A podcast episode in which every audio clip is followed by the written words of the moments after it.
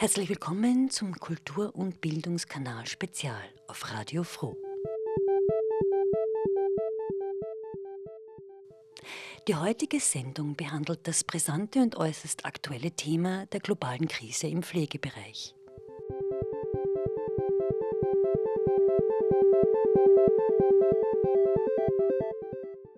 In den letzten Jahrzehnten ist die Nachfrage nach häuslicher Pflege und Betreuungsarbeit weltweit gestiegen.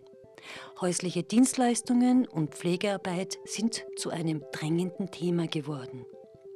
Wie lässt sich diese zunehmende Pflegekrise erklären und welche gesellschaftlichen Veränderungen haben zu dieser Krise beigetragen? Dies wurde am 23. und 24. März 2023 im Rahmen des Internationalen Symposiums für Care Migration and Care Monetization an der Johannes Kepler Universität in Linz diskutiert.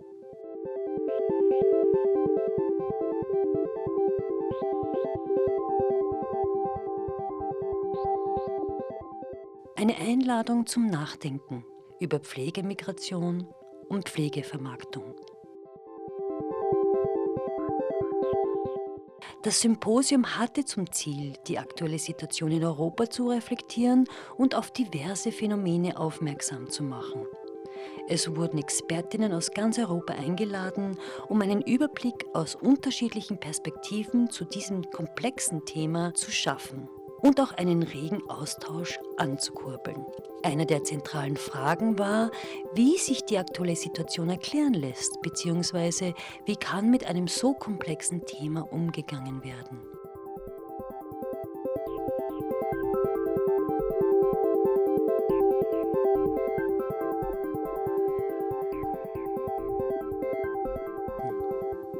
Am Mikrofon begrüßt Sie Simon Boria. Ich werde versuchen, anhand von ein paar Expertinnen-Interviews einige Ansätze und Erklärungen zu diesem komplexen Thema in der nächsten Stunde vorzustellen.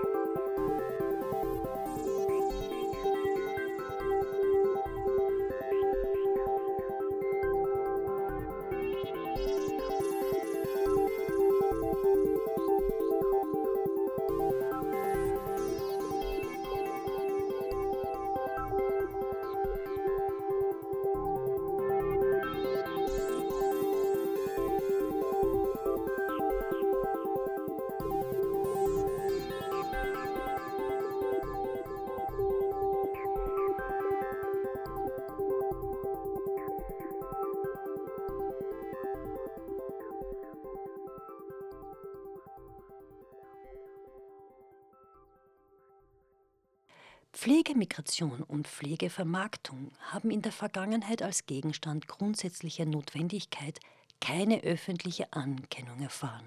Zunehmende Versorgungslücken und Krisen sowie das aufkommende Care-Business lassen das Thema jedoch auf der gesellschaftlichen und wissenschaftlichen Agenda nach oben rücken. Globale Vermarktlichung von Pflege und Arbeit und globale Pflegemigration haben viele Gemeinsamkeiten. Sie sind gleichzeitig vielfältig und komplex. Einer intensiven Vermarktlichung unterworfen sind unterschiedliche Pflegemigrationen eingebettet in unterschiedliche Sozialräume und historische Settings, in den geopolitischen Rahmungen des globalen Nordens und globalen Südens, Westens und Ostens. Sie sind sowohl umfangreich als auch multiskalierbar und artikulieren die vielfältigen Arrangements von Pflege und Pflegearbeit entlang von Linien wie Geschlecht, Klasse, Ethnizität und Einwanderungspolitik. Unterschiedliche Pflegemigrationen können nicht in einer einzigen verallgemeinten Analyse erfasst werden. Sie erfordern jedoch eine differenzierte und kontextualisierte Untersuchung, wobei jeder Fall ein instruktives Beispiel für Pflegemigration unter dem Vorzeichen der Kommodifizierung von Pflege und Arbeit und der Vermarktlichung von Pflegediensten darstellt. Nun zum ersten Teil der Sendung. Patterns and Significance of Migration and Marketization. Ein Vortrag von Attila Melek. Er beschäftigt sich mit der Kernfrage der Vermarktung des öffentlichen Sektors und die Bedeutung der Migration. In seinem Forschungsprojekt wurde genauer auf die Muster und die Bedeutung der Migration und Vermarktung Ost-West des öffentlichen Sektors als Beitrag zu der aktuellen Krise im Pflegesektor ermittelt. Sie hören nun ein paar Ausschnitte seines Vortrags und anschließend ein Interview. Attila works on migration, global hierarchies, population discourses, and he has published widely about issues concerning migration, demography, care, and economic questions. And he has also worked on a number of international research projects. I will only mention one. It's always a problem if you have renowned speakers to present everything they have done, so I will be very short. But the most recent project I want to mention is Well-being and Migration, the Hungary-Austria Migration Nexus. Thank you very much, and it's a great privilege to be here. Let me start with the paradox. The more we go into neoliberal era, the better projects we have. But that's not, sometimes it's very encouraging, but sometimes it's not so encouraging. It means that the tensions are building up. So Vazana in the beginning said that why the attention is actually piling up concerning our topics. And my talk is very much related to this because I firmly believe in division of labor. Uh, that is to say that science is not an individual affair. We are trying to put things together. That's my very bad news in that sense, that it seems to be that the processes have been built up in such a way that we are not at the end of the route, but we are actually going even deeper into this marketization. Let's see some of the arguments why I am saying this, that mar further marketization is more or less unavoidable, right? That's, that's going to be. But of course, uh, being a critical scholar, I also mean by this that sooner or later the tensions will be so big that we will change the model, right? Okay, so here are the, some of the problems I'm going to this. So why care is becoming more and more marketized? What are the specific historical, material, demographic factors behind that? It is faster than actually the economic growth. And this means that uh, societies are spending more and more out of their own economy on health, uh, which shows something related to care that we need to think about. Uh, the next shocking thing, and this is where Polanyi comes in, is the following that uh, aging is you know, going up, but at the same time, social redistribution is not only just stagnating, but actually declining. Now, in case you put the two things together, this is very Polanyian to say, hey guys, how are we going to finance uh, all these things if redistribution is actually declining and stagnating? Which means that we are super dependent on economic growth and we have to further marketize. Now, this means that governments are in a double Polanyian trap, meaning that they have to fulfill this neoliberal economic policy to attract investment and to maintain and to lower taxes and then to do whole things. At the same time, the local population is getting more and more in need of some kind of a care and support. Now, when we come to this Eastern European scenario, the situation is even much worse. And once again, just listen to me. This is the most complicated graph. I love it. I, I lived on this graph for uh, two years already. This shows the following that some areas, some areas globally, most importantly Eastern Europe, is in a super difficult position. Because, first of all, openness, marketization, one indicator of that is the rise of the ratio of the foreign direct investment. Okay? Uh, foreign direct investment is an extremely transformative thing, right? In care business, in everything. You know, when they say I am too radical, I always say no, capital is radical, right? And capital is changing all these relationships around them. And very importantly, Eastern Europe is super open. So I'm coming from a country which is super nationalist. We are one of the most open economy on earth. Sometimes we have an FDI ratio as related to GDP as 100%, right? Plus, very importantly, we can scientifically very nicely demonstrate that this leads to emigration. This is the original point of Saskia Sassen from the 1980s. That is to say, direct investment comes in, people go out. And this is what happened to Eastern Europe. So Eastern Europe is really in a trap. Now, you can see it that this emigration and low fertility also shows that this is Bo is actually their population size in the longer run. Okay, in socialism, this region was actually going up in population size. Now it's actually uh, going down, right? I still have 15 more minutes, right? Okay. I'm so frightened of time, right? Okay. this neoliberal era, right? Okay, cool. So the point is the following, and this is what I want to show you that uh, Eastern Europe is not only super globalized, but super open in terms of emigration as well. And this is something we need to talk about. Plus, very importantly, uh, as opposed to my colleagues, uh, I'm not saying, I think the outcome of this huge outflow of migrants from Eastern Europe is not a cost benefit analysis on behalf of the migrants. This is a reaction to the dramatically changing environment in which they are living in, right? And that I think is very, very important. Now, in this respect, there are three basic types, varieties of migratory capitalism in Eastern Europe. One is what I, what I called kind of a Central European one, uh, which Bohle Greskovits very wisely called embedded neoliberalism. This is the Czech, the Slovakian, the Hungarian, very importantly, the Slovenian. I'm not saying the Austrian is also related to this in a lot of ways. I will talk about this uh, later. What is the point here is that when marketization started rapidly uh, with the change and afterwards, getting into this market utopia, then these countries at least try to maintain some welfare, welfare benefits right? They were not giving up all of them. So the government constantly came back to this problem that we need to provide something. But that's important. This is why they have a lower out migration than those countries which completely abolished this.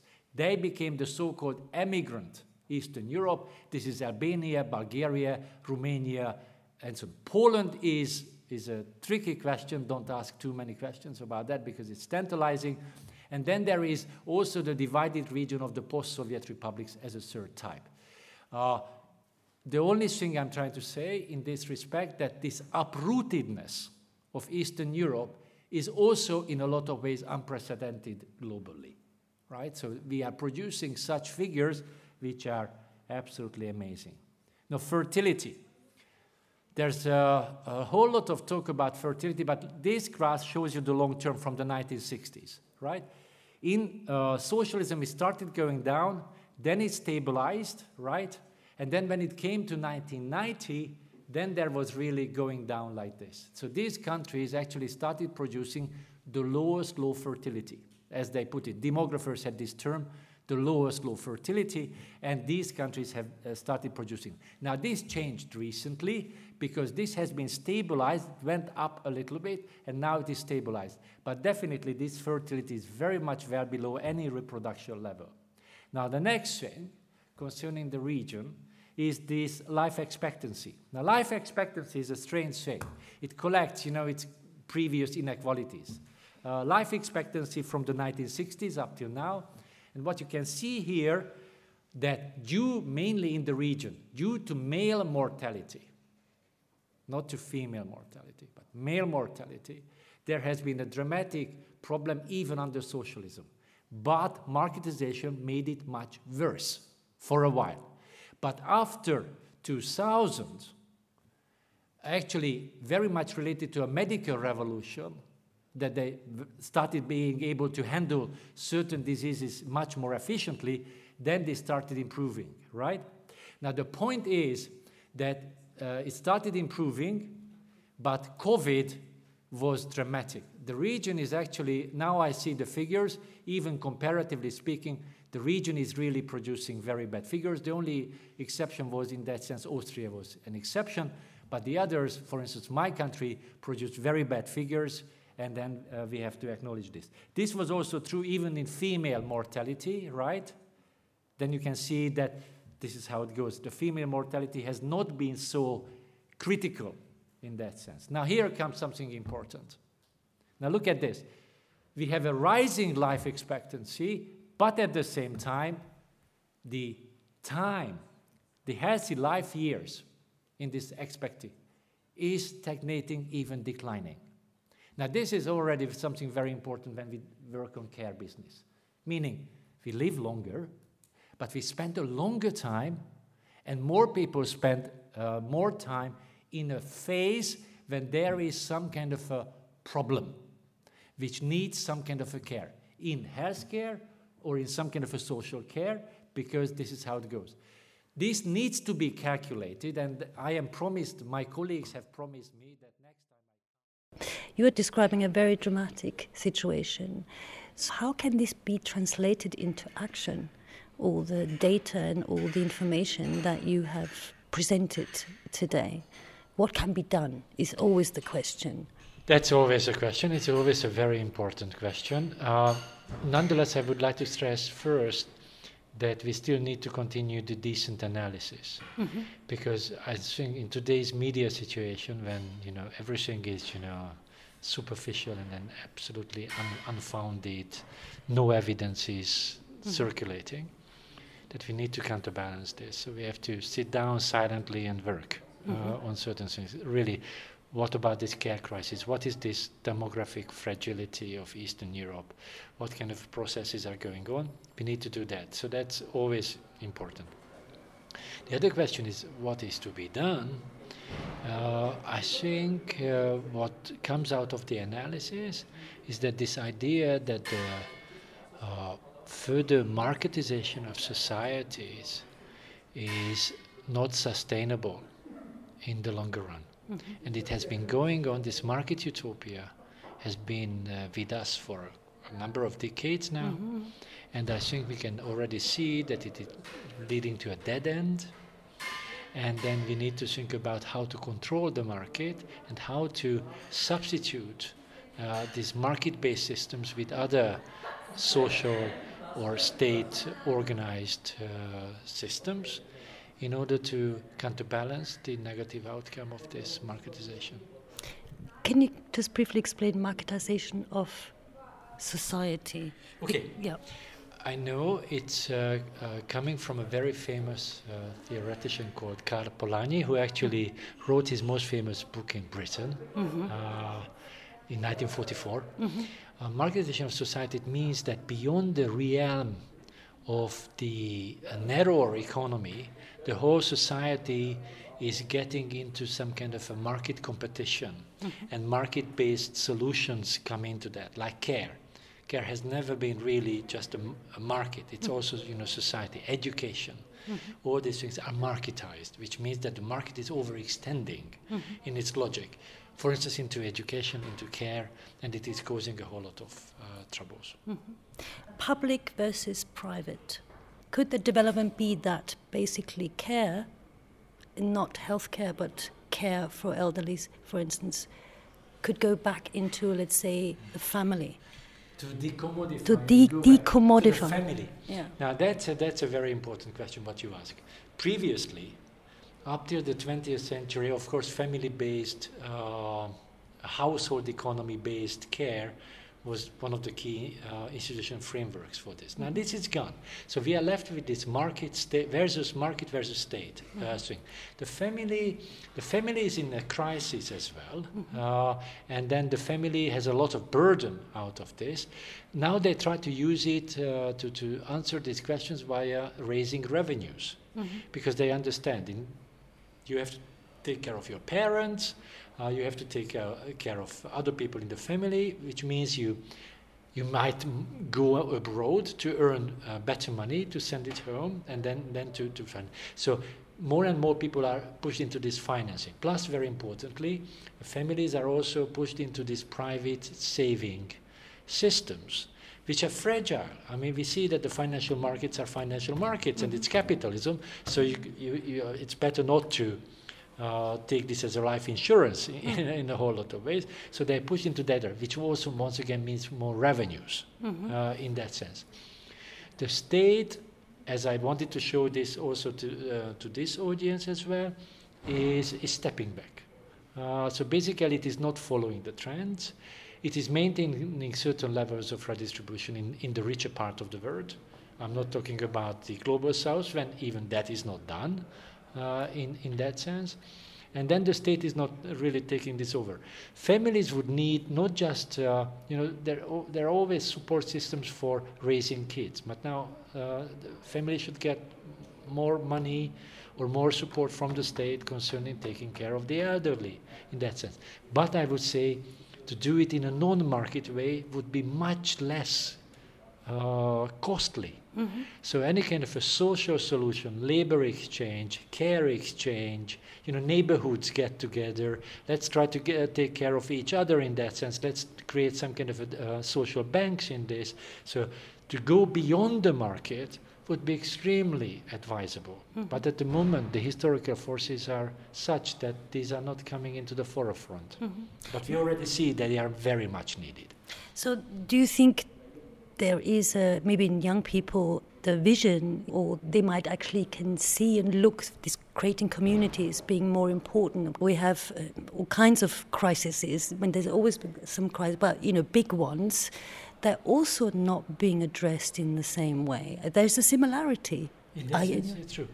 And actually, the, many of the young uh, employees are in very precarious position.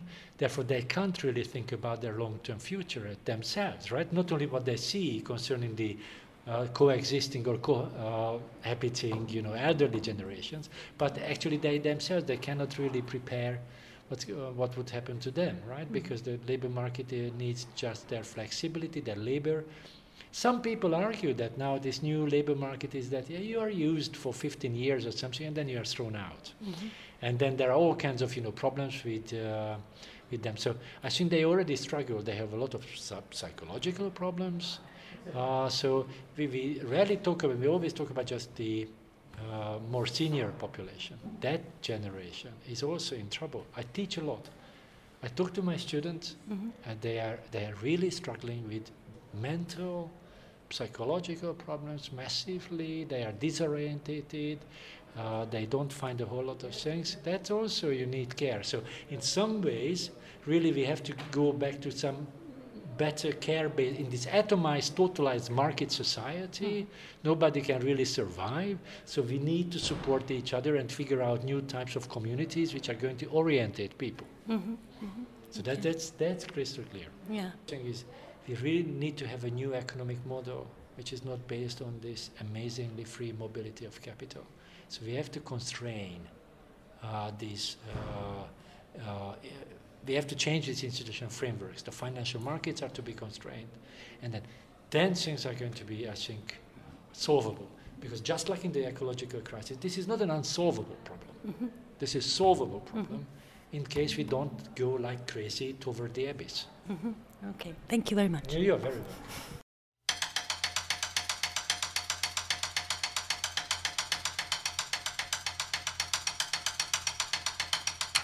der 24-Stunden-Betreuung und monitore Aspekte gibt es jetzt ein Interview mit Veronika Prieler, einer der Forscherinnen des Projektes Care, Relocation and Living Care, Two Sides of the Same Coin, die genaueres zu den Ergebnissen des noch laufenden Projektes erläutern wird.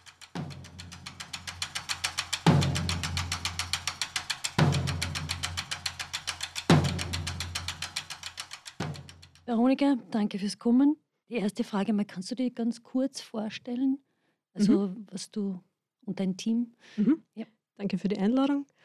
Ähm, ich arbeite jetzt an der Universität in Amsterdam an der Anthropologie und das ist ein Forschungsprojekt, das vom Europäischen Forschungsrat gefördert wird zu Pflege im Ausland. Und zwar untersuchen wir Altenheime in Tschechien, der Slowakei, Polen und Ungarn, also in mittel- und osteuropäischen Staaten wo unter anderem deutschsprachige Menschen betreut werden. Ich selber habe zuvor an der Uni in Linz mein Doktorat gemacht in einem Projekt zur sogenannten 24-Stunden-Betreuung, also quasi die Migrations-, Care-Migration in die andere Richtung. Also was ja zahlenmäßig das viel größere Phänomen ist, also dass osteuropäische, meistens Frauen, in westeuropäische Länder wie zum Beispiel Deutschland oder Österreich gehen, um dort im Privathaushalt ältere Menschen zu betreuen und zu pflegen. Und das, was wir uns jetzt im Projekt anschauen, ist ein viel kleineres Phänomen, zahlenmäßig, nämlich dass ältere Menschen ins Ausland gehen, um dort gepflegt zu werden. Aber es gibt gewisse Überschneidungen oder Ähnlichkeiten und das war das, was wir uns in der Präsentation angeschaut haben. Wie lange gibt es jetzt diese Situation überhaupt, also wo es diese Migration in beide Richtungen gibt? Mhm. Also die sogenannte 24-Stunden-Betreuung hat sich schon seit den 1990er Jahren entwickelt. Zuvor irregulär mit dem EU-Beitritt der osteuropäischen Staaten 2004 dann verstärkt. Also ist ein Phänomen, das mittlerweile doch eine zentrale Säule auch in den ähm, Langzeitpflegemodellen in westeuropäischen Ländern darstellt. Die sogenannte Care Relocation, wie es wir nennen, also diese Pflegeverlagerung in die andere Richtung, ist, würde ich sagen, so ein Phänomen der letzten zehn Jahre. Also damals gab es so erste Wellen von Zeitungsberichterstattungen oder Radioreportagen über Heime in, in Osteuropa. Es hängt zusammen und ist also mit einem größeren Phänomen, das es auch schon länger gibt, die sogenannte Retirement Migration, also dass Menschen so im Pensionsantrittsalter in ein anderes Land ziehen, zum Beispiel nach Südeuropa, in, nach Spanien, Spanien, oder Griechenland oder so. Also das ist zahlenmäßig und auch forschungsmäßig viel besser schon erhoben, während das Phänomen, das wir uns anschauen, relativ klein ist und doch ein gewisses Nischenphänomen ist, würde ich mal sagen. Das ist schon erklärt. Was waren die Auslöser, dass Menschen jetzt zum Beispiel nach Polen, Ungarn oder nach Tschechien fahren, um dort in 24 Stunden Pflege zu gehen? Also eine große Rolle spielen finanzielle Gründe, ganz klar, weil es dort um die Pflege um circa ein Drittel der Kosten angeboten wird, als es zum Beispiel in, einem, in Deutschland in einem Pflegeheim kostet. Und begünstigt wird dieser, diese Mobilität auch dadurch, dass innerhalb der EU gewisse Sozialleistungen über die Grenzen hinaus mitgenommen werden können. Also hm. zum Beispiel, wenn jemand in Deutschland Rentenansprüche hat, dann können die in einem anderen Land ausgezahlt werden. Und ähnliches gilt wobei ein Stück weit eingeschränkt auch für Pflegeversicherungsleistungen und für Gesundheitsleistungen. Das heißt, diese Situation, dieser europäische Rechtsrahmen erleichtert es, in einem anderen Land gepflegt zu werden. Aber es sind nicht nur finanzielle Motive, sondern ganz oft stecken auch Migrationsbiografien dahinter, also wo beispielsweise jemand in der sogenannten Gastarbeiterzeit nach Deutschland gekommen ist, dort Ansprüche erworben hat und dann für die der Pflegebedürftigkeit wieder nach Polen zurückgeht zum Beispiel. Oder in Tschechien sind eigentlich alle Heime, die wir anschauen, wirklich nicht in grenznahen Gebieten, sondern beinahe an der Grenze. Und das sind alles ehemalige sogenannte sudetendeutsche Gebiete. Das heißt, da gab es auch über lange Zeiten deutschsprachige Bevölkerungsgruppen. Wenn auch zu einem kleineren Teil spielen also Biografien, in denen Flucht, Vertreibung eine Rolle gespielt hat, ebenfalls eine Rolle. Aber ganz klar sind es auch finanzielle Motive. Was war jetzt die Motivation, euch auf dieses spezielle Phänomen zu fokussieren? Es gibt ja sehr viele Aspekte. Also ich denke, die sogenannte 24-Stunden-Betreuung oder Live-In-Betreuung, wie es im wissenschaftlichen Diskurs genannt wird, gibt es schon lange, ein zahlenmäßig großes Phänomen und ist auch in sehr vielen Bereichen, würde ich sagen, schon sehr gut beforscht. Also in dem Projekt, in dem ich vorher tätig war, das unter dem Titel Decent Care Work gelaufen ist, haben wir uns die Rolle der Vermittlungsagenturen genauer angeschaut, weil das noch ein Aspekt war, der weniger Aufmerksamkeit in der Forschung erfahren hatte bisher.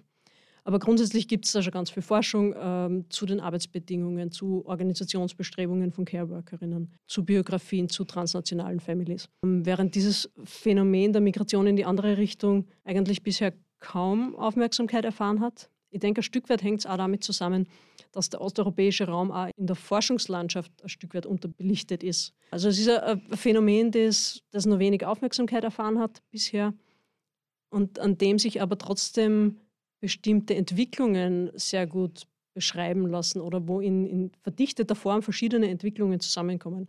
Also so die, die Komplexität von europäischer Geschichte mit sich verändernden Grenzen, mit Bevölkerungsgruppen mit verschiedenen Sprachen auf sehr engem Raum kommt in diesem Phänomen auch wieder zum Tragen zum Beispiel.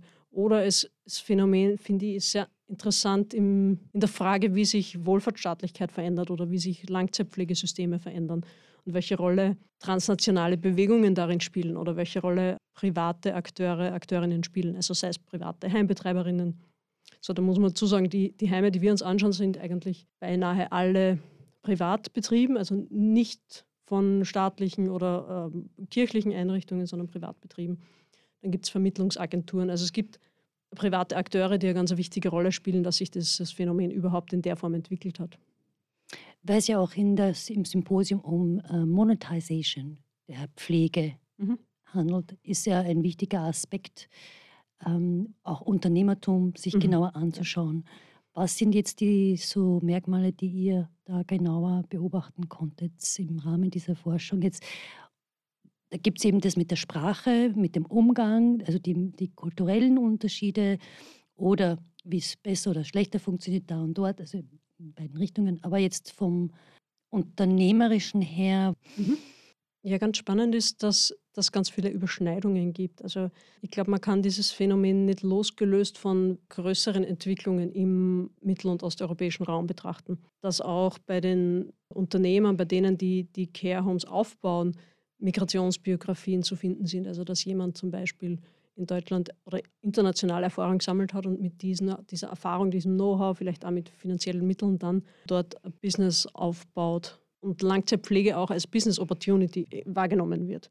Was sehr interessant ist, weil immer wieder ähm, uns berichtet wird von diesen Aspirationen oder diesen großen Hoffnungen, dass sich damit viel Geld machen lässt. Und wenn man es dann anschaut, tatsächlich, dann ist es nicht so einfach oder dann funktioniert es nicht so, dass irgendwie alte Menschen in Bussen nach Polen kommen und man da das große, schnelle Geld machen kann. Ähm, zum Unternehmertum ist interessant, dass es eben vielfältige Überschneidungen mit anderen Projekten gibt. Also sei es mit der Tourismusbranche, dass zum Beispiel rund um den Balaton in Ungarn ehemalige Einrichtungen für Tourismus zu Pflegeeinrichtungen umgebaut werden oder dasselbe an der Ostseeküste in Polen. Äh, es gibt auch vielfältige Überschneidungen mit Bauunternehmertum, mit äh, Real Estate, also mit, mit Grundstück, mit Landkäufen, ähm, mit der Inwertsetzung von Gebäuden, die schon besteht. Also ganz vielfältige Überschneidungen, ohne die das, glaube ich, auch nicht so in der Form funktionieren würde. Also es ist nicht nur Pflege so im, im engeren Sinn, und das ist ja gar nicht der Fokus unserer Forschung, quasi das Pflegewissenschaftliche. Dafür haben wir auch nicht die Expertise. Aber zu schauen, wie es eingebettet ist in weitere gesellschaftliche Entwicklungen. Mhm. Diese Präsentation, was war denn so dann die Reaktion von den Kolleginnen, weil das waren Expertinnen, die sich in denselben Bereich ähm, Forschungsprojekte präsentiert haben. Was war so die Reaktion zu diesem Phänomen? Eine recht typische Reaktion, die aber der, dem Symposium aufgetreten ist, ist irgendwie große Überraschung, dass es das überhaupt gibt. Also, also aha, das, ist interessant, das ist spannend, was passiert da so. Und schon auch die, diese Überlegungen, die auch irgendwie unter unserer Präsentation oder Hintergrund unserer Präsentation waren, wo gibt es Überschneidungen zwischen diesen Bereichen, also zwischen der, der Living Care und der, der Care Relocation. Eine Überschneidung ist zum Beispiel im Bereich der Vermittlungsagenturen zu sehen. Also in der Pflege in Osteuropa sind da gibt es eine Handvoll Vermittlungsagenturen, die also Menschen in Deutschland zum Beispiel mit Pflegebedarf und Heime im Ausland verbinden. Und diese Agenturen haben zum Teil diese Vermittlungstätigkeit so als, als Nebeneffekt von Vermittlungen in die andere Richtung gegründet. Also große Player im Bereich der Live-In-Betreuung, die dann irgendwie auch diese gegengesetzliche Migrationsbewegung als, als Teil ihrer, ihrer Vermittlungstätigkeit aufgreifen. Mhm. Ihr habt sich ja diesen speziellen Bereich Deutschland. Vor allem Deutschland, genau. Polen, Ungarn und Tschechien. Gibt es woanders in Europa auch in dieser Art und Weise? Also wie schon erwähnt, gibt es in südeuropäischen Ländern die schon eine längere Tradition die, dieser Art von Migration. Aber die unterscheidet sich doch, würde ich ein Stück weit sagen, von der Migrationsbewegung nach Mittel- und Osteuropa, weil es wir wirklich mit mit älteren Menschen mit zum Teil sehr hohem Pflegebedarf zu tun haben. Also Demenz spielt da ganz eine große Rolle auch in dem Bereich. Das heißt, es ist wirklich weniger die Migration von fitten Älteren, die dann dort nochmal das große Abenteuer suchen, sondern wirklich ganz stark auf Pflege äh, fokussiert. Das unterscheidet auch diesen, diesen Raum von Südeuropa. Wie glaubt ihr jetzt so von euren Beobachtern, wie es weitergehen wird in dieser Entwicklung? Ich denke, es ist schwer zu sagen. Ich persönlich glaube nicht, dass es irgendwie zahlenmäßig äh, einen großen Aufschwung geben wird oder dass es auf einmal ein, ein Riesenphänomen sein wird. Das denke ich nicht. Wir haben uns auch gefragt im, im Projekt, welche Auswirkungen die Corona-Pandemie gehabt haben könnte oder waren auch zum Teil ja überrascht, dass es, dass es das Phänomen nicht irgendwie härter getroffen hat oder so. Also uns wurde in Interviews schon berichtet, es gab irgendwie diese kurze Phase, wo, wo unklar war, inwieweit Grenzen offen sind oder geschlossen zum Beispiel. Aber es hat keine großen Auswirkungen gehabt. Es gibt eine Auswirkung, die, eine Auswirkung, die ganz interessant ist, der Corona-Pandemie. Und zwar ist uns vor allem im ungarischen Raum immer wieder berichtet worden, dass dort die Pandemie insofern vielleicht doch ein bisschen ein Push für das Phänomen war, als Menschen sich dazu entschieden haben, nach Ungarn zu migrieren, um der Impfpflicht zu, zu entkommen oder um irgendwie als zu starr empfundenen Einschränkungen oder Regelungen zu entkommen. Das ist vielleicht eine kleine Auswirkung. Aber insgesamt denke ich nicht, dass es jetzt äh, auf einmal eine sehr viel größere Rolle spielen wird. Also ich denke auch nicht, dass es eine, einen wesentlichen Beitrag dazu spielt, quasi die, die Pflegekrise in westeuropäischen Ländern zu entschärfen oder so. Kann man auch sagen, die Pflegekrise in den osteuropäischen Ländern. Absolut, ja. ja. Also es hängt also wahrscheinlich zusammen. noch höher, noch, ja genau. ja, ja, ja, absolut, ja. genau. Ja, mhm. weil es, also die, die Arbeitskräfte, um die es hier wie dort geht und die, also osteuropäische Frauen, die als Live-In-Betreuerinnen nach Österreich oder Deutschland gehen, fehlen im dortigen System. Gleichzeitig werden die, wenn sie zurückgehen, dann als heiß begehrte Arbeitskräfte in genau diesen Heimen dann umworben, weil sie vielleicht Deutschkenntnisse schon aufweisen oder weil sie, wie uns erzählt wurde, schon wissen, wie die Deutschen quasi ticken, was auch immer das dann konkret heißt, aber quasi sie haben Erfahrung schon auch mit deutschen Älteren. Und dann wieder in die umgekehrte Richtung kennen wir Beispiele, wo Unternehmer sagen, sie, sie wollen sich nicht leisten, in die Deutschkenntnisse ihrer Betreuungskräfte zu investieren, also in einem Heim in, in Tschechien zum Beispiel, weil sobald sie das tun, würden die wieder als Live-In-Migrantinnen das größere Geld woanders suchen. Also es ist, wie du sagst, es ist ein gemeinsames, also ein über transnationales Thema oder Problem der, der ganze Pflegebereich, definitiv, ja. Mhm. Okay. Bräuchte es gesetzliche oder gesellschaftliche Maßnahmen, um sozusagen da einzugreifen, um das Problem äh, irgendwie zu lösen, also auf beiden Seiten? Das Problem der naja, Pflege dieser, insgesamt? Der Pflege oder? insgesamt, ja. Also nur so. Ähm, Definitiv. Also ich denke, es braucht eine riesengroße Aufwertung der Pflege. Es braucht mehr Geld, es braucht mehr Ressourcen für Pflegeberufe. Es braucht da bessere Arbeitsbedingungen. Also auch was wir gesehen haben jetzt in den, in den Heimen in Osteuropa oder Mittelosteuropa, sind zum Teil die Pflegeberufe vom Einkommen her bei den niedrigsten Sektoren überhaupt in der Gesellschaft. Also es ist ein kein, kein attraktiver Arbeitsbereich. Und wenn es um die Qualität der Pflege geht, kann man die sicher nicht loslösen von den Arbeitsbedingungen zum Beispiel. Also ich glaube, es braucht ganz viel mehr Aufmerksamkeit für Pflege grundsätzlich, ja. Mhm. Okay, super, danke. Danke.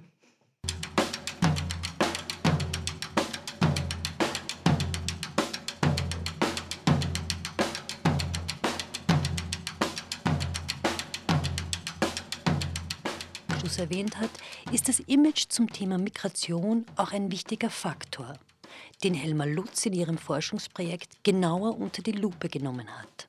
Helma Lutz zum Thema East to East, West to South Migration. Amending Geopolitical Frame Global South to Global North. Sie hören jetzt ein paar Ausschnitte ihrer Präsentation und anschließend ein Interview.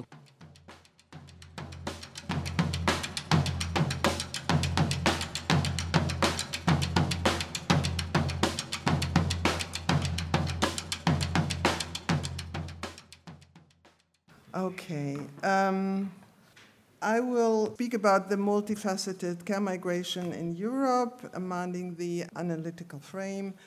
And here's my overview. I start with um, the international dimensions of caretaking, although I will be shortening that. Then the live in care in Europe, the caregiving from Central and Eastern Europe. I will talk about two aspects of that the servitude and the racialization and whiteness and then come to the prospects. According to the International Labor Organization, caregiving work is now the fastest growing sector in the world.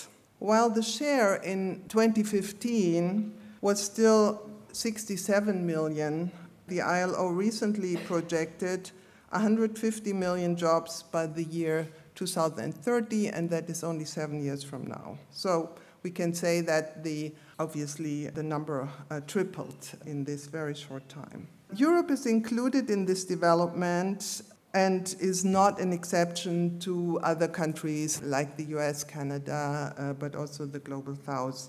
Many Arab, Asian, and Latin American countries um, see the same kind of developments. A large number of households in Western and Southern Europe, and this includes Italy, Spain, Portugal, Greece, Slovenia, Austria, Switzerland, Belgium, the Netherlands, Luxembourg, the UK, Germany, have become employers of domestic and care workers.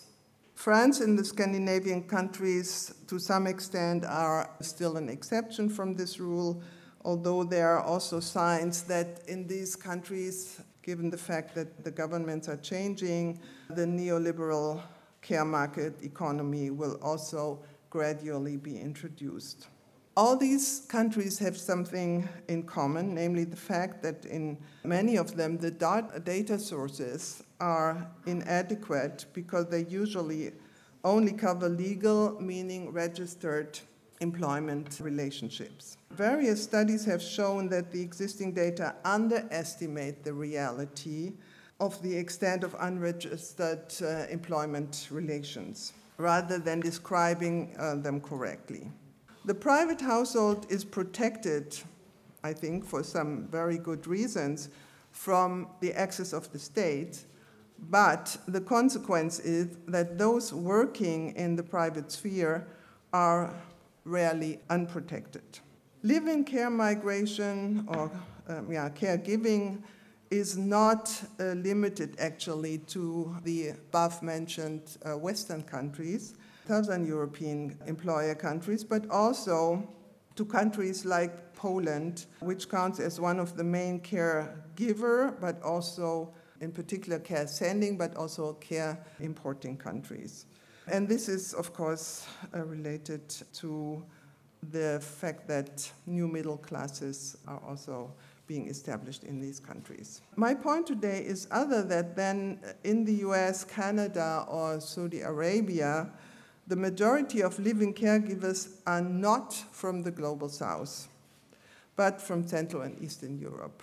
In other words, not only do Europeans work for Europeans, but a large number of people in old Europe benefit from the collapse of the socialist system, which has allowed that cheap jobs are created and they make affordable for the middle classes in the receiving countries that they can hire live-in care. If we talk about labor relations, we can also say that incidentally, this statement does not only apply to the live in care sector, but also to other work sectors like transport, agriculture, the handicraft and the meat industry and so forth. How can we explain that a large number of menial works are carried out by CEE migrants? What impact does this have on labor relations? And what does this mean, particular for the migrant women who take on this work? In the vast majority of international analysis, the exploitative relationships found in this live in situation are understood as a reflection of the South North divide and dependencies. It is assumed that racialization plays an important role in the legitimation discourse and that colonial dependency patterns are often reflected in them. In the current post coloniality debate, the history of enslavement and colonial subjugation, in combination with racial discourses, play an important role in the analysis of the economic and exploitative systems. In international analysis, it is usually assumed this form of exploitative relationships are found in many countries of the West as well as in the countries, and the South North dependencies are very important there. It is assumed that racialization plays an important role in the legitimation discourses and that colonial dependency patterns are often reflected in them. What we see in these debates is that, in these international analyses, is that usually it is assumed that this cannot easily be transferred to the situation in Europe because there is this long history of colonialism and, and exploitation. And this, I think, is at first glance that we can say that, because that in the European case, this case is not about racialization and colonial past. Or is it? The common denominator of all sending countries of live-in caregivers, in fact, is that they come from post socialist countries where the economy is collapsed after the fall of communism, and Attila just showed us what that means.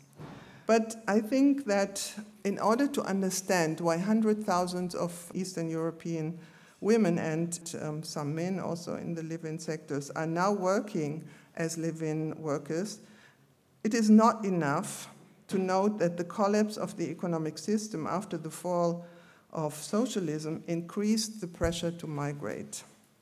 At the same time, namely, and this I think Attila also pointed to that, on the receiving end in the EU, there were major social and political changes during this period. Neoliberal economic changes, financial capitalism in particular, has driven the establishment of new markets, for instance, this uh, domestic and care worker market. And Eastern European women um, mainly have become the most important suppliers of care and servitude. In her latest book, Cannibal Capitalism, Nancy Fraser, she analyzes the last decennia as a marriage of neoliberalism and emancipation. And she writes a progressive neoliberalism which celebrates diversity, meritocracy, and emancipation while uh, dismantling social protections and re externalizing social production. The effect is not only defenseless populations, to capital's predation, but also to redefine emancipation in market terms. Here, Fraser makes connection between exploitation on the one hand and emancipation on the other, and I think that is very important. This connection arises when emancipation, referring to the increased entry of the female middle class in the West into the workforce, is made possible primarily through the servitude of migrant women. Servitude was an important aspect of the bourgeois lifestyle in the 19th century, which has now gained new relevance in the 21st one. Maid servants in the 19th and early 20th century were young women from poor families in the countryside who found employment in bourgeois city households. They were instructed by their mistresses in the acquisition of servitude. In contrast, Today's live in migrants, which are aged between 20 and 70 years, often already have a good education, but one which is no longer considered relevant in their home countries. Thus, their care work provision is often characterized as unqualified, but by no means is this work undertaken by unqualified migrants. Many of the women are mothers and grandmothers, leaving behind children, partners, elderly parents. And the pioneers of this migration invented the circular migration rhythm, commuting back and forth in regular intervals in order not to neglect the families back home. They are caring for two households, as Bettina Haidinger has written. At the same time, they keep in touch with their family via digital media and are usually doubly burdened as they not only perform the care work on site, but often take care of the management of everyday life of their families left behind. I'm going to my last slide. Peripheral whiteness, I think, is an interesting concept. Anna Safuta, in her own work, also looked at the way Polish employers were talking and dealing with their Ukrainian maids. And there you can see that obviously whiteness has many shades. So Safuta very well called this 50 shades of whiteness. So we can talk about, and I think that's also an important concept here, the scaling of whiteness. So that whiteness doesn't always mean the same thing. And this is my last slide. I finish with the quote from Andrea Levitsky, because I think this is what, what we can take from these debates is that on the one hand, we see that privilege and subordination have to be thought together, and that the scaling of whiteness belongs to the everyday world of care migrants. Levitsky writes, my analysis shows that neoliberal policies have attributed a distinctive positionality to Eastern Europeans in Western Europe racial hierarchies. Most notably, they are inferiorized within Europe, but often positioned within global racialized categories of Europeanness. This racialization is not a product of 21st century's mobilities, but reflects and reproduces the peripheralization of the European East. Thank you very much for listening.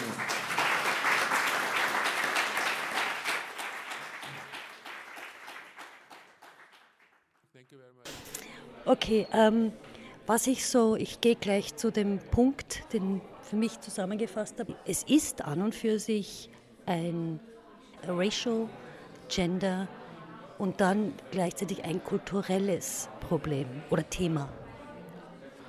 Ja, es ist auf, auf jeden Fall eins, was mit der Racialisierung, hat man früher gesagt, aber man kann vielleicht wirklich sagen, also diese Menschen werden auch zu anderen gemacht, damit sie bei einem, im Haushalt leben können. Und es ist interessant, dass ja immer, also in der Debatte davon ausgegangen wird, dass es um Schwarz oder Weiß geht, aber in diesem Falle geht es ja sozusagen um Menschen, die aus, aus Europa kommen und in der Regel weiß sind.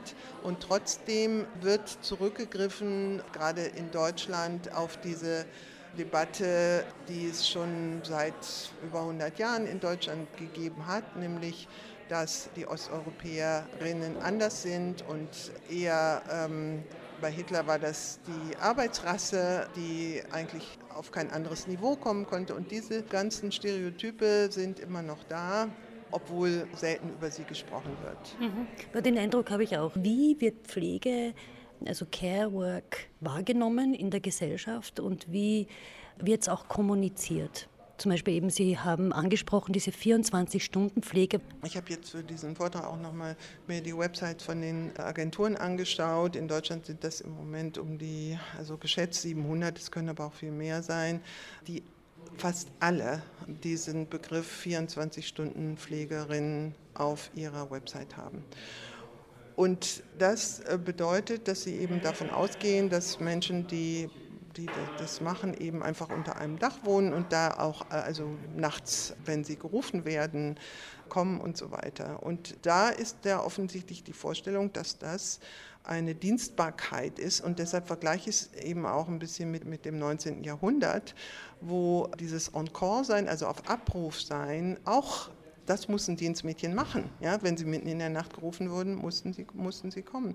Und äh, dadurch hat dieser Term 24-Stunden-Pflege hat sozusagen ein eigenes Leben entwickelt obwohl er ursprünglich ja mal gemeint war als eher als ein analytischer Begriff, um zu sagen, also die, die Frauen arbeiten alle 24 Stunden. Aber das, das ist eben das, was offensichtlich bei der Vermarktlichung von, von dieser Pflege passiert, dass so ein Begriff aufgegriffen wird. Und das steht jetzt sozusagen groß bei den Agencies, also bei, bei den Agenturen auf der Website. Und wird auch so, und wird auch so erwartet, dass das dann auch de facto so, obwohl wenn man darüber nachdenkt, denkt, kann nicht sein. Da steht vielleicht im Vertrag dann, ach, die arbeiten 38 Stunden, aber trotzdem ist, also jedenfalls was wir aus unseren Interviews wissen, ist es so, dass eben auch nachts gerufen wird und so weiter. Und deshalb ist das natürlich ein, also nach den Arbeitsrichtlinien in der Europäischen Union ist das eigentlich nicht möglich. Was kann Ihrer Meinung nach, was könnte man tun? Oder was, ähm, oder was soll, könnte ja, verändert werden? Also was man tun kann, ähm, in, in Deutschland ist ja ein großer Teil dieser dieser Arbeitsbeziehung nicht legal. Da wird jetzt versucht, also es gibt einen großen Verband, der diese Agenturen, die sich dafür einsetzen, dass man das österreichische Modell einführt. Weil das österreichische Modell, das sind sozusagen selbstständige Pflegerinnen und in meinen Worten ist es dann die Selbstausbeutung, ähm, die sozusagen, ähm, ne, die Frauen beuten sich dann selber aus, wenn sie sich solchen Arbeitsbedingungen gefallen lassen oder äh, denen hingeben. Und von daher würde ich sagen, also was wir brauchen, und das ist eben, also in Deutschland auf jeden Fall viel zu wenig, dass die Gewerkschaften da eingreifen. Die Gewerkschaften sagen meistens, das sind keine Mitglieder, deshalb können wir da gar nichts machen. Es müsste einen großen Dialog geben darüber, was, was Pflege im Alter bedeutet. Es müsste auf jeden Fall auch eine, eine Repräsentation äh, dieser Frauen sind es ja meistens geben in allen möglichen Gremien. Das alles haben wir noch nicht. Da ist Österreich weiter, was das betrifft, das, was auch vielleicht mit dem selbstständigen Modell dann letztendlich zusammenhängt. Aber ich glaube, wir brauchen eigentlich eine große gesellschaftliche Debatte über Altwerden. Mhm. Ja? Und also die bräuchten wir, die haben wir aber nicht. Mhm. Und ich sehe im Moment auch gar nicht, dass die im Kommen ist. Ich hoffe immer noch, ich habe angefangen mit diesen Forschungen im Jahr 2000. Das heißt, ich habe die letzten 23 Jahre beobachtet, immer wieder auch neue Projekte dazu gemacht und hatte auch immer wieder Hoffnung, dass sich was ändern würde. Es hat sich nicht äh, grundlegend geändert. Im Gegenteil, also jetzt ist sozusagen noch ein anderes äh, Marktsegment, nämlich diese Agenturen sind da drin. Also die hat es vor 23 Jahren nicht gegeben. Und der Markt verselbstständigt sich zum Teil und das, ähm, ja, ist, glaube ich, auch ein großes Problem, dass ein Großteil der Bevölkerung jetzt denkt, okay, wenn man sich das kaufen kann, kann man sich das kaufen. Mhm. Brauchen Sie auch wieder nur nach England schauen, weil diese Monetarisation des Care-Systems, das gibt es dort schon seit den 80er Jahren. Das hat sich dort, also Sie haben es eh schon angesprochen, wie Care Work war, sagen wir mal, in den 60er Jahren wirklich noch Frauensache, also es war eigentlich Familiensache. Äh, da ist es eine Genderfrage. Die Genderfrage ist sehr, sehr wichtig. Es ist eigentlich die zentrale Frage da drin, weil bislang wurde das von Frauen erwartet, dass sie eben auch ihre alternden Eltern dann pflegt. Ähm, mittlerweile ist ein Großteil der auch der Mittelschichtsfrauen hat den Beruf, also ist ins Arbeitsleben eingestiegen und da gibt es diese Möglichkeit nicht mehr. Es gibt Frauen, die dann auch wieder aussteigen, um ihre Eltern zu pflegen. Die bekommen allerdings dann so wenig Rente, dass sie dann eigentlich den Rest ihres Lebens auch noch arbeiten müssen äh, neben der Rente. Es gibt diese Debatte leider nicht, obwohl wir sie bräuchten, ganz dringend bräuchten. Ja, es gibt auch Männer, die Kehrarbeiten übernehmen. Allerdings ist das eine relativ, das sind, ich glaube, insgesamt zwischen 5 und 10 Prozent. Sowohl Männer und Frauen machen, wenn sie eine Kehrarbeiterin haben, also eine Pflegerin haben im Haushalt, ist sie das eigentlich zu überwachen, dass das gut läuft, so dass es ihren Eltern gut geht. Ja. Von daher ist es, wenn wir so weitermachen, dann wird irgendwie jede von uns irgendwann mal Arbeitgeber im eigenen Haushalt oder Arbeitgeberin. Und das finde ich keine gute Zukunft. Mhm. Braucht es da auch ein bisschen mehr Bewusstsein, dass es jetzt nicht nur Frauen machen oder Männer auch, wo der Prozentsatz wesentlich weniger ist, aber die leiden ja auch drunter sozusagen. Absolut. Äh, die, ja, auch, auch die Männer, also es gibt über Deutschland alle möglichen Bücher, auch die von Männern geschrieben wurden, wohin mit Mutter und so weiter. Und es ist aber, soweit ich weiß, kaum ein Buch geschrieben worden, also wo ein Mann sozusagen das beschreibt, was das für ihn bedeutet hat und wie diese Pflege war. Ich glaube, in diese Richtung müssen wir unbedingt gehen. Und da sehe ich eine große Lücke auch in Bezug auf Geschlechtergerechtigkeit, äh, wo unbedingt was passieren muss. Mhm. Okay. Wahrnehmung ist ganz ein wichtiger Aspekt. Absolut, die. Wahrnehmung ist, eine, ist ein wichtiger Aspekt. Und ähm, ja, dass diese, diese Geschlechtertrennung in, auch in den Diskursen sich verändern muss, das ist auch klar. Bislang ist es noch nicht so. Mhm. Okay, dann. Vielen Dank. vielen Dank auch.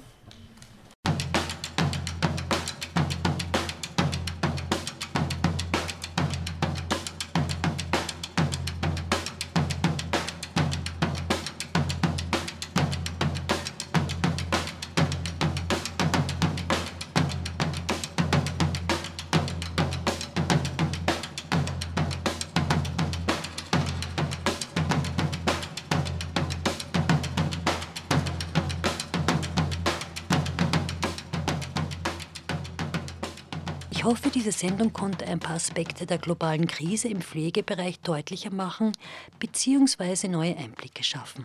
Ich bedanke mich auch herzlichst bei den Expertinnen, die sich für das Interview bereitgestellt haben und auf meine Fragen eingegangen sind. Leider mussten die Vorträge und Interviews für die Sendung gekürzt werden. Die Sendung und die gesamten Mitschnitte der Vorträge stehen allerdings auf dem Audioarchiv cba.fro.at zum Nachhören zur Verfügung. Am Mikrofon begleitete sie Simon Boria.